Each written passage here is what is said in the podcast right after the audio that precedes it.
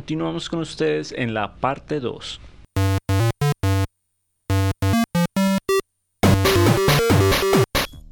Eh, en esa ocasión, ellos, eh, Elliot usó algo que, que, era muy curioso.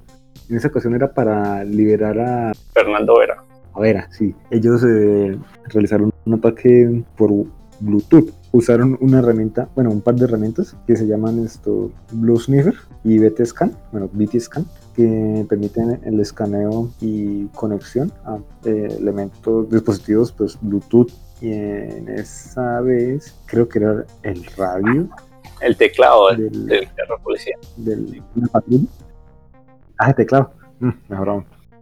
Y pues bueno, se conectaron ahí al equipo, y ahí pudieron conectarse al equipo de, de la red de, de, la prisión y pues liberar a, a Vera. Seguramente también por un sistema de, de control industrial que controlaba pues la apertura o, o no de, sí, de, las celdas. Bueno, y también en esta primera temporada vemos que, eh, un spoiler así gigante, que Mr. Robot, la persona con la que Elliot había venido trabajando y que, que había estado, era simplemente una de las personalidades de Elliot. Exacto.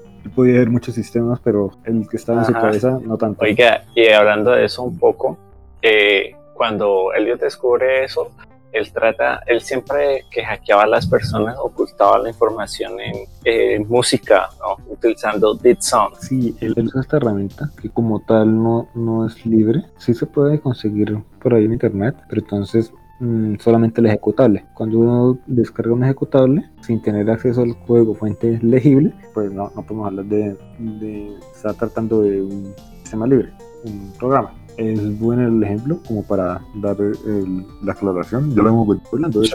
varios, varios episodios. En- con este programa permite, se permite hacer esto, una serie de cosas interesantes que está relacionado con un concepto llamado Ajá. este, ganografía, en el cual uno oculta información en archivos que aparentemente no, no tienen información oculta. En este caso, pues música. Entonces, él llega, encripta archivos que son como de las carpetas que tiene cada persona y los inyecta, por decirlo de modo, en la música y pues no, no es muy visible para alguien que, que esté viendo un CD de música que hay información oculta. Exacto. Pasa, pasa por Y alto. acá también podemos hacer la diferencia de cuál era, qué es el freeware, que es como un, programa que usted puede descargar y ser gratis de su uso, pero eso no significa que sea software libre. Software libre significa que usted puede ver lo que tiene por dentro. Pero estamos en esa discusión porque uno lo puede encontrar fácilmente en la web por si quieren echarle un vistazo. Así es. Igual pues eh, estoy mirando en GitHub ahorita pues eh, existen una serie de, de herramientas sencillas. No son tan, tan elaboradas como DeepSound, pero uno puede realizar algo de esteganografía con archivos de audio y archivos que uno quiere encriptar en ellos. Ahí como para explorar. el- Bueno, y, y acá, para hablando del final de la primera temporada, eh, termina con que Elliot y su equipo en F Society hackearon el banco más grande del mundo y borraron todas las deudas que tenía con ese banco. Nada más. hay nada Y ahí finaliza la segunda temporada.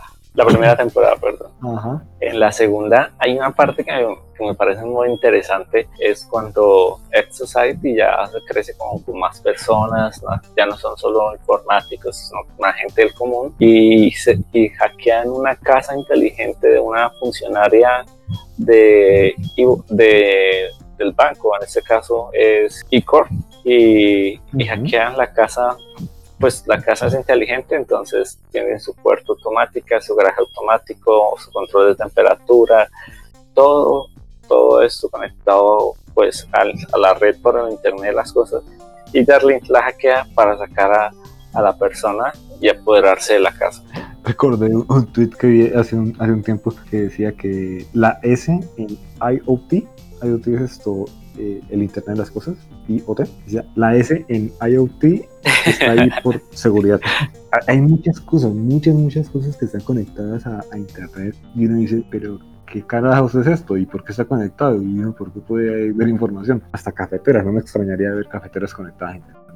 Hay una página, no sé si la muestran en Mr. Robot, que se llama Shodan, S-H-O-D-A-N. En esa página uno puede ver cantidad de dispositivos conectados a Internet con información que uno dice, wow, e- e- es, increíble. Igual muchas veces eh, estos sitios, para, para que no se emocionen de mucho, son lo que llaman honeypots. Un honeypot es una especie de sistema que atrae la atención de alguien para que un, atacante, un potencial atacante entre, haga de las suyas, entre comillas, pero solamente sirve para que un equipo de, expertos vea qué es lo que hace normalmente un atacante cuando entra a un sistema pues, vulnerable. Y es curioso, honeypot de hecho creo que significa textualmente cajita con miel o algo así, haciendo referencia a que entran, entran muy animados a ver qué hay y en realidad pues es un sistema falso. De hecho también me hizo acordar una página web que, que tenía las cámaras, hay unas cámaras IP que es la que usualmente instalan en las tiendas para seguridad, para vigilar y a veces no las configuran, sino coloca como su configuración de efecto. Entonces esta página escanea toda, escanea muchas redes y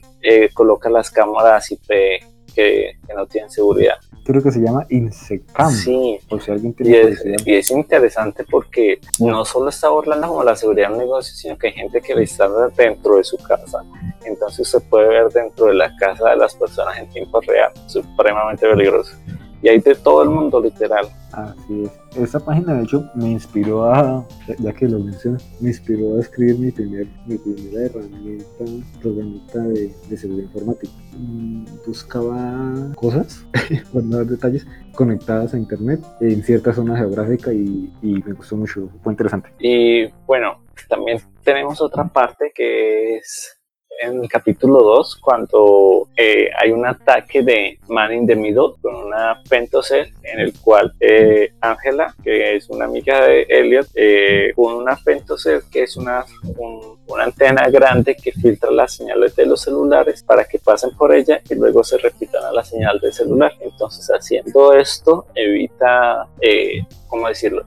se introduce a los celulares de, de, los agentes del FBI que estaban en ese momento en la empresa. Y también en esa parte, Elliot piensa que Tyrell, que es la persona que se está echando toda la carga del hackeo y que es la persona más buscada en Estados Unidos, porque este hackeo desencadenó muchos problemas económicos, es una personalidad de él. Pero Tyrell le dispara de hecho y ahí se da cuenta de que no lo es. Bueno, eh, esa es la temporada 2. Eh, la temporada 3. Sí, de, de hecho, Angeland en esta, en esta operación utiliza algo que se llama Open WRT. Es un, es un framework, por decirlo de modo, en el que uno puede instalar firmware, que son como sistemas operativos, en modems o routers de manera pues personalizada. en esta ocasión personalizaron el, el sistema operativo que van a instalar para poder realizar todas esas interceptaciones. También usa algo llamado Mimikatz, también eh, software libre, con el que realizan algo llamado post-explotación. ¿Qué es la post-explotación? Uno descubre una vulnerabilidad en un sistema, ¿cierto? Uno lo ataca. Pero entonces, al tener acceso, ¿qué hace uno después? En el episodio pasado, eh, Andrés nos comentaba algo que, que él usaba en Android que permitía realizar una serie de interceptaciones y demás operaciones en, estos dispositivos. E, es, es básicamente eso. Una herramienta de control o de inspección remota que permite eh, ver el, sistema remoto al cual se ha ingresado. Básicamente es eso. Y algo que no, que no hemos mencionado, que también sale en la primera temporada, el Social, Social Engineering Toolkit. Recuerdo que la primera vez que lo vi en la serie, yo ya había cacharreado la herramienta un poco. Yo oh, la vi, me emocioné un poco más con, con la serie. Y oh, esto tiene muchas cosas reales. Cuando ingresan a Mountain Steel, que falsifican un, mensaje de texto, ¿recuerda? Que fue con un personaje ahí, el cual alguien le dice muchas cosas, le rompe el corazón. Sí, ahora que lo menciona, hay una herramienta que, que no hemos hablado de que a los dos nos pareció la muy cool cuando apareció, que es el sistema operativo Kali Linux. Sí, de hecho, Kali sale de manera reiterativa en la serie. Es el sistema operativo de la serie. Básicamente. Ese, y en una ocasión salió Slackware, que es un Linux del cual varios, varias de las distribuciones actuales derivan de él.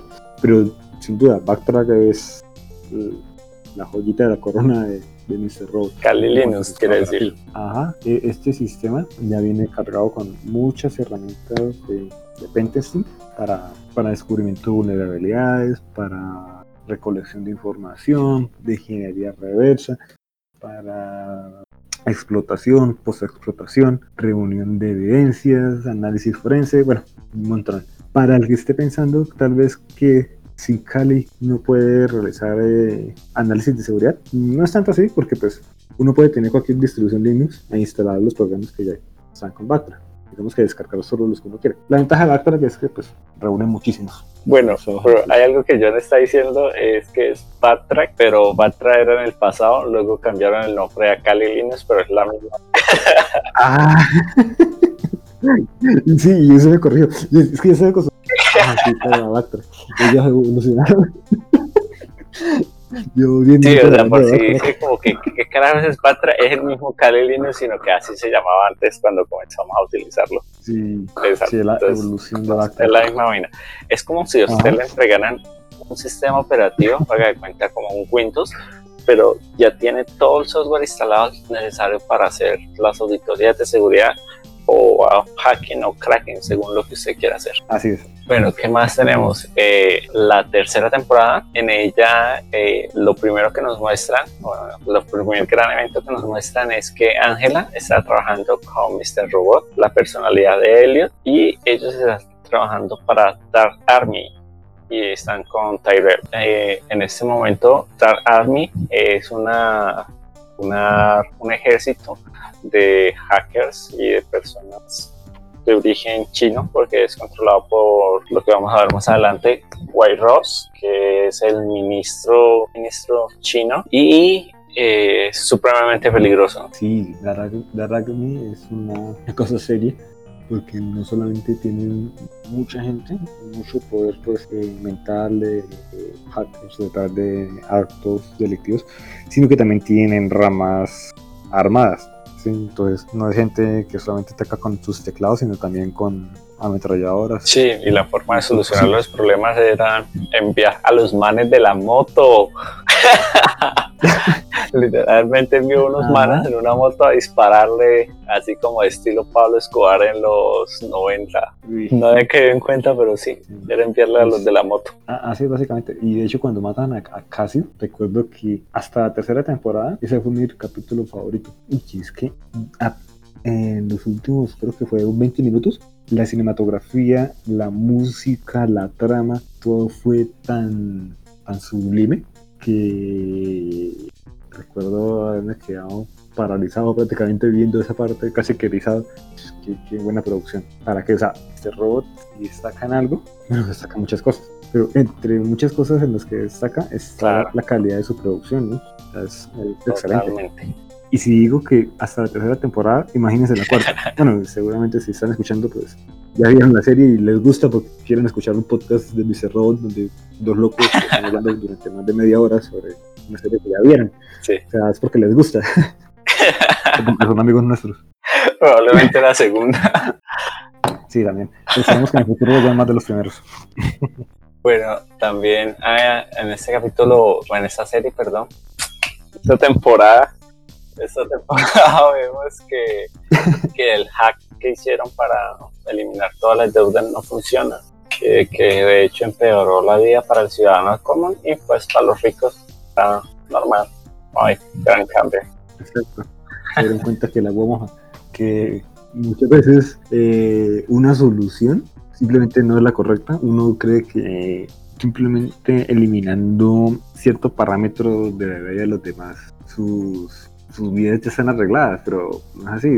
La, sociedad es un sistema demasiado complejo como para esperar resultados sencillos a partir de, eventos predeterminados. Claro, no es que alguien pueda aprender la máquina y más billetes y ya no es tan sencillo. Exacto. Hay, una, hay un sistema que está incluido en, Backtrack, en Kali Linux. sí el sistema que ha incluido en Kali Linux, que aparece eh, en varias ocasiones durante la serie cuando hacen esto, los ataques de penetración de sistemas, que se llama Metasploit Framework. ¿sí? Metasploit es todo, todo un framework de, de trabajo para realizar ataques a sistemas eh, remotos y locales y es en su mayoría, no todo, pero no es la versión comunitaria, es software libre. Entonces ahí lo que hacen las personas es escribir sus exploits en Ruby, si no estoy mal, sí, en Ruby, eh, importando módulos de Metasploit y realizan ataques. De hecho, muchos exploits que liberan, por ejemplo en exploitdb.com o algo así, no recuerdo el nombre, eh, seguramente va a estar entre los enlaces que vamos a incluir en el capítulo, eh, están escritos para Metasploit. Entonces es un, un, framework, una plataforma demasiado famosa, demasiado conocida para la gente que trabaja en este medio. Tanto así que pues muchos exploits que desarrollan lo hacen bastante interesante. No sabía que lo, que lo escribían la mayoría en Ruby. Sí, pues no sé qué tanto porcentaje, pero muchos de los que uno encuentra, eh, por curiosidad científica, esto están escritos eh, en Ruby e importan módulos de Metasploit. Entonces, como que llama no, y que pensaba que solo se escribían en C++. o en Assembler. De, hecho, he visto mucho en, en Python también. Ah, sí. Entonces me llama la atención. Python está siendo muy, muy conocido en el mundo. Oiga, nosotros que nos burlamos de, de escribir en, en, Assembler, me acuerdo que Brian Murgas nos, eh, comenzó a, a, estudiar Fortran porque lo necesitaba para el doctorado. Ah, es que Fortran es una maravilla para acá colombiano. Pero es un poco viejo, pero bueno. Sí, igual hay cosas que todavía se usan que están escritas en Fortran y, y bueno que, sí. que estén ahí. Sí, de hecho, la prueba que hacen para medir la velocidad de los computadores más potentes del mundo es creo que la Linkpack. Esto lo hablaremos más, a fondo cuando, cuando, hablemos en un episodio de supercomputación.